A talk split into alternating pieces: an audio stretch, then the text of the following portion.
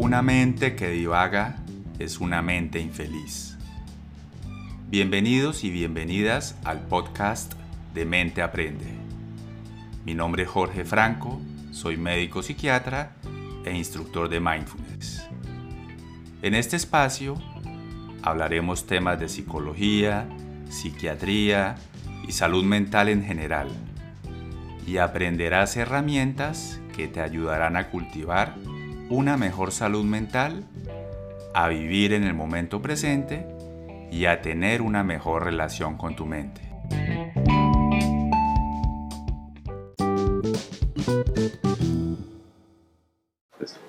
Hoy vamos a hablar de qué es un trastorno mental, de qué es lo que se conoce o lo que la gente conoce como una enfermedad mental, un trastorno mental o una enfermedad psiquiátrica.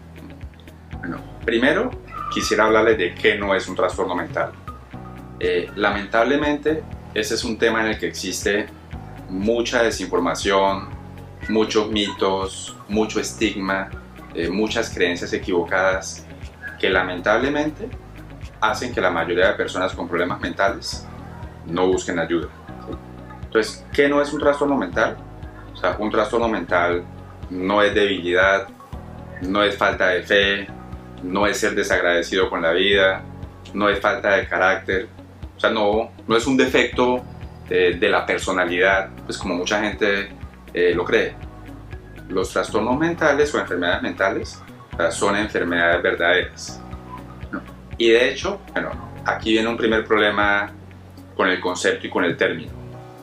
Realmente, el hecho de que se llamen trastornos mentales eh, se presta para confusión porque la gran mayoría de los trastornos mentales realmente son enfermedades de cerebro, o sea, son enfermedades eh, biológicas, físicas, donde hay alteraciones reales en el funcionamiento del cerebro, en los circuitos cerebrales, bueno, y eso es lo que produce los diferentes eh, síntomas. Bueno, le voy a leer la definición de trastorno mental según el Manual Diagnóstico y Estadístico de los Trastornos Mentales. Eh, esta es la guía de criterios diagnósticos que utiliza la Asociación Americana de Psiquiatría y usualmente en la mayoría de países de Latinoamérica eh, es como la guía que, utilizamos la mayoría de médicos y psiquiatras eh, para apoyar y para guiar nuestros diagnósticos.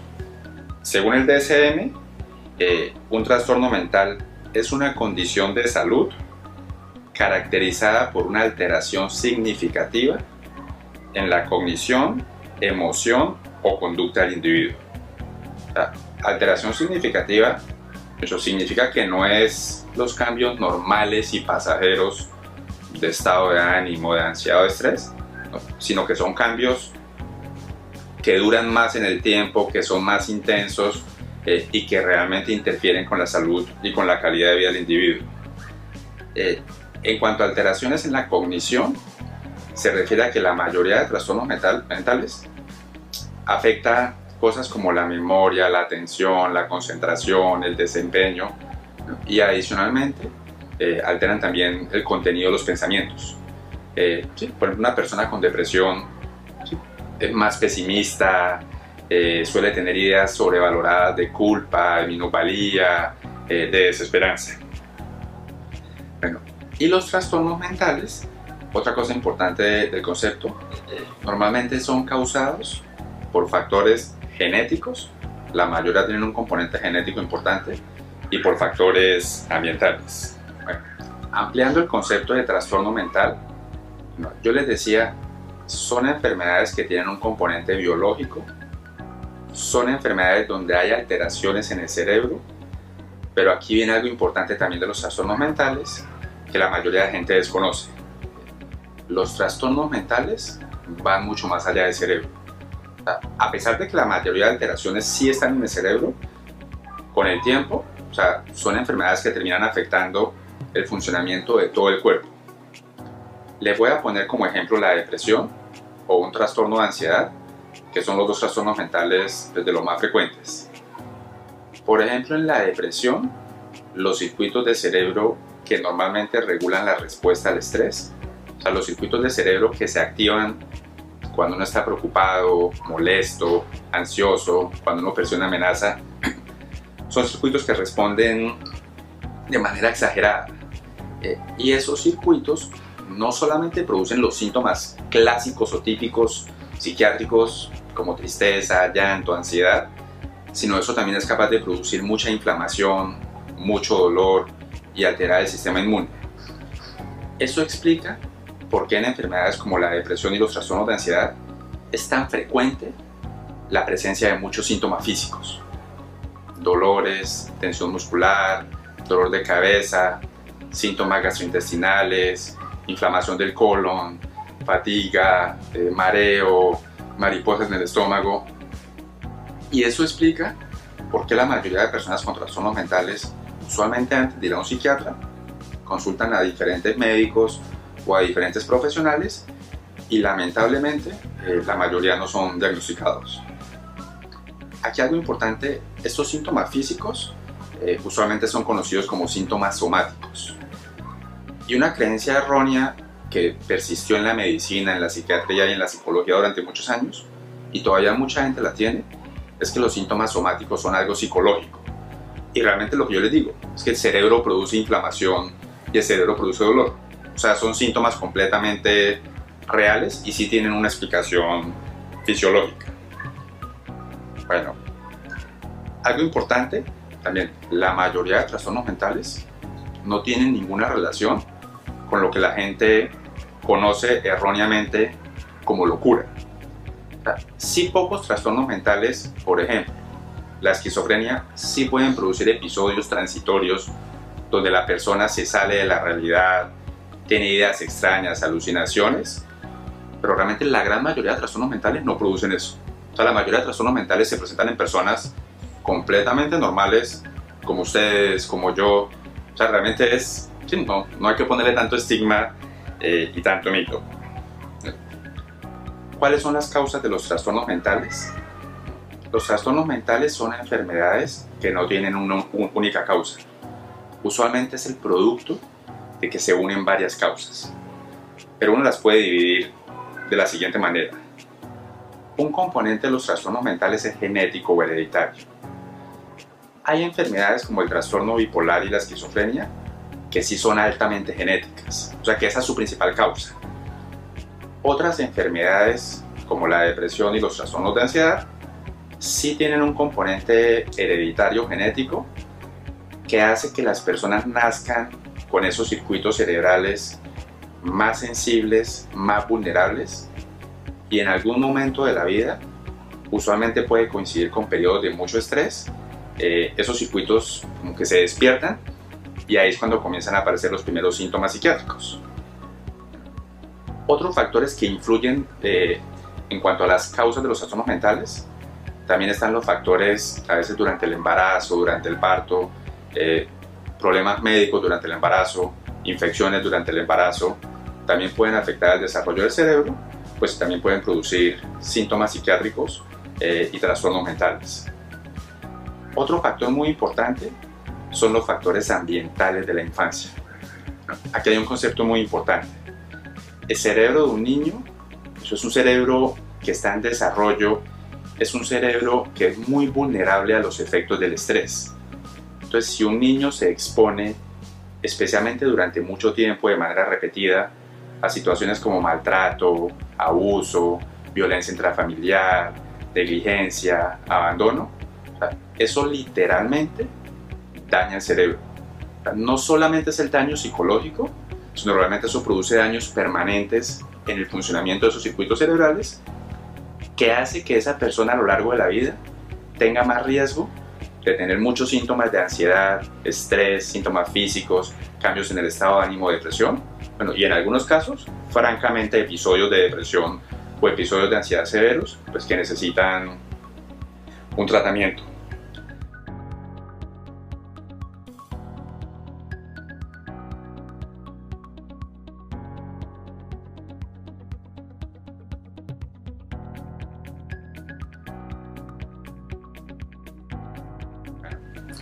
Veníamos hablando de las causas de los trastornos mentales.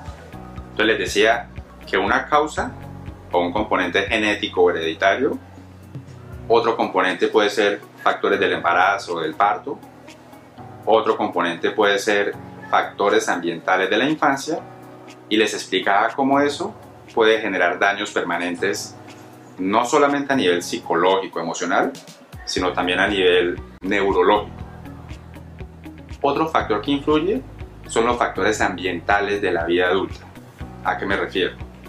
Cosas como los hábitos, el estilo de vida, si hago deporte, si soy sedentario o no soy sedentario, si consumo mucho alcohol, si consumo cafeína en exceso, bebidas energizantes, drogas. Todo eso obviamente pues también va a tener un impacto sobre el cerebro. Eh, si soy una persona que trabajo 15 horas diarias, no descanso, no tengo hobbies, toda esa parte ambiental también puede influir. Usualmente no es que sea la única causa del trastorno mental, sino son factores que influyen sobre las personas que de base ya tienen la predisposición, entonces eso hace pues, que sean personas que vayan a expresar la enfermedad. Quisiera aclararles un poquito ese concepto. Por ejemplo, si ustedes colocan a 10 personas a vivir exactamente la misma situación, digamos una quiebra económica, un divorcio, la muerte de un ser querido, los 10 no van a desarrollar una enfermedad mental. O sea, obviamente va a haber mucha tristeza, ansiedad, un proceso de duelo, pero como enfermedad mental, por ahí dos de cada 10. Entonces, esas son las personas que tienen como la vulnerabilidad o predisposición, que usualmente es algo biológico, algo de los circuitos cerebrales, usualmente por causas genéticas, y son las personas que van a tener más riesgo de desarrollar la enfermedad. Y yo insisto, o sea, no tiene nada que ver con que la persona sea débil, eh, que no ponga de su parte, que sea desagradecida. O sea, ahí hay un componente biológico bastante importante.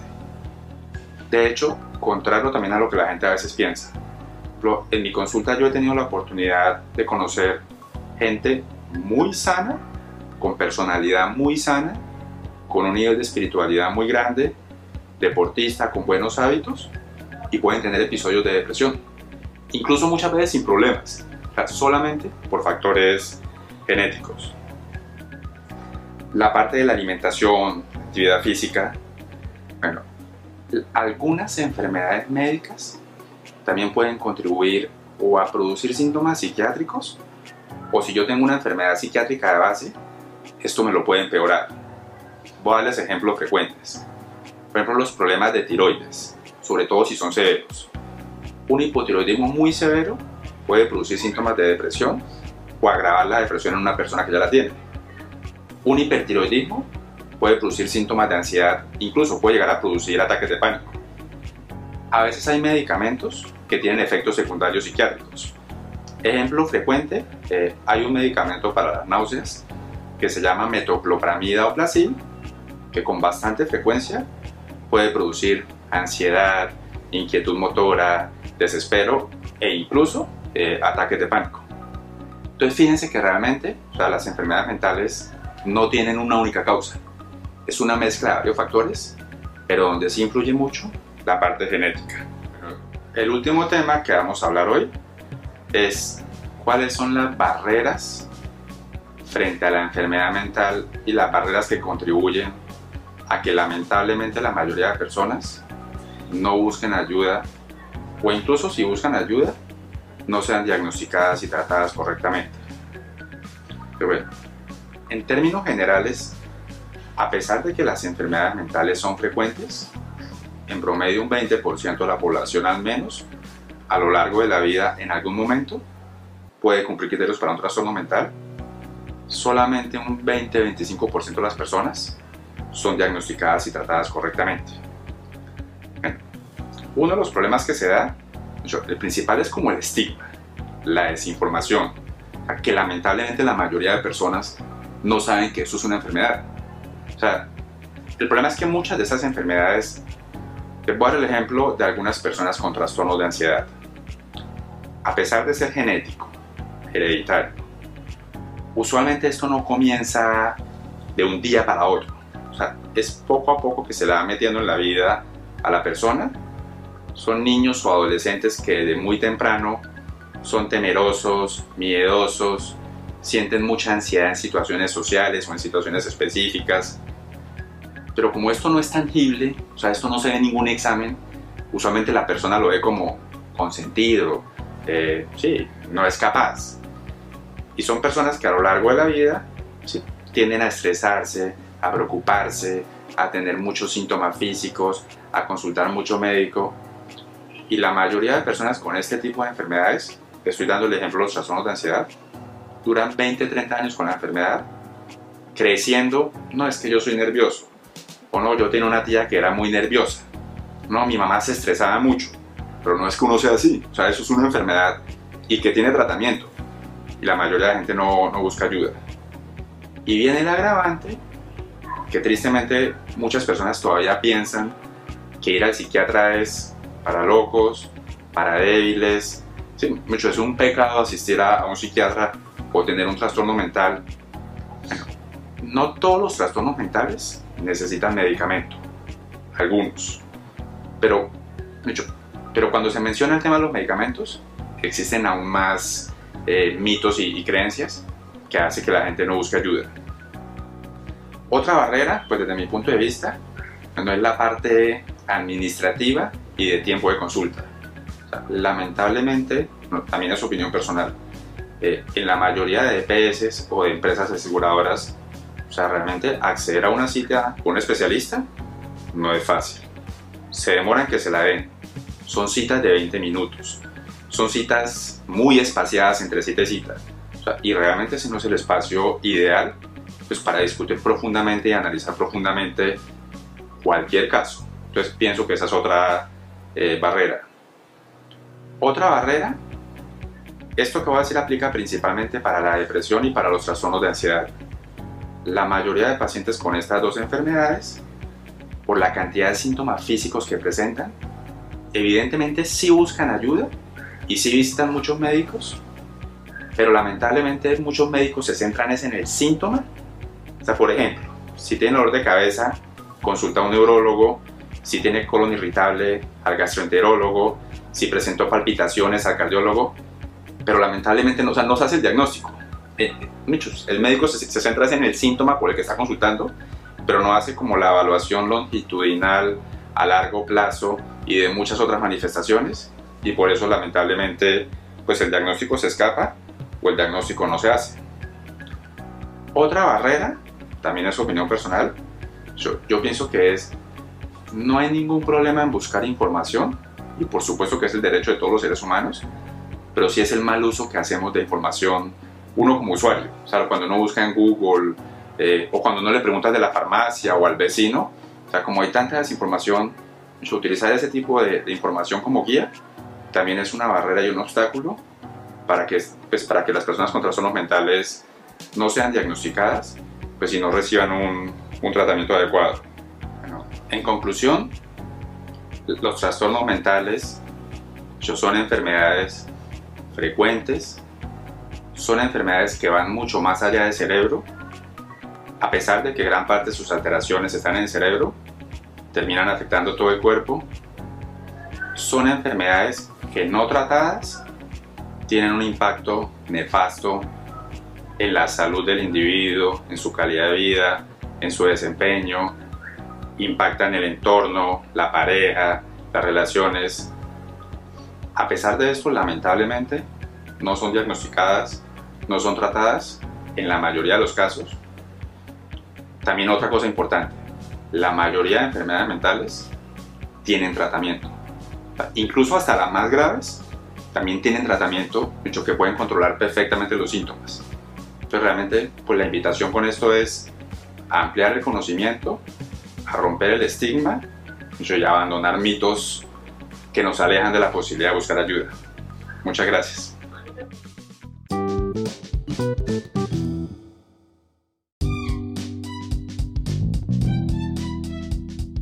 Gracias por acompañarnos. Te esperamos en el próximo episodio.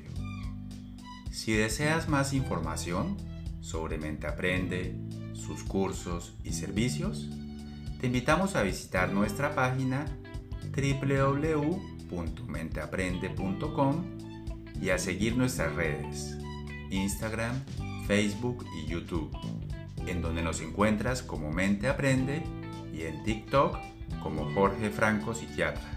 Hasta la próxima.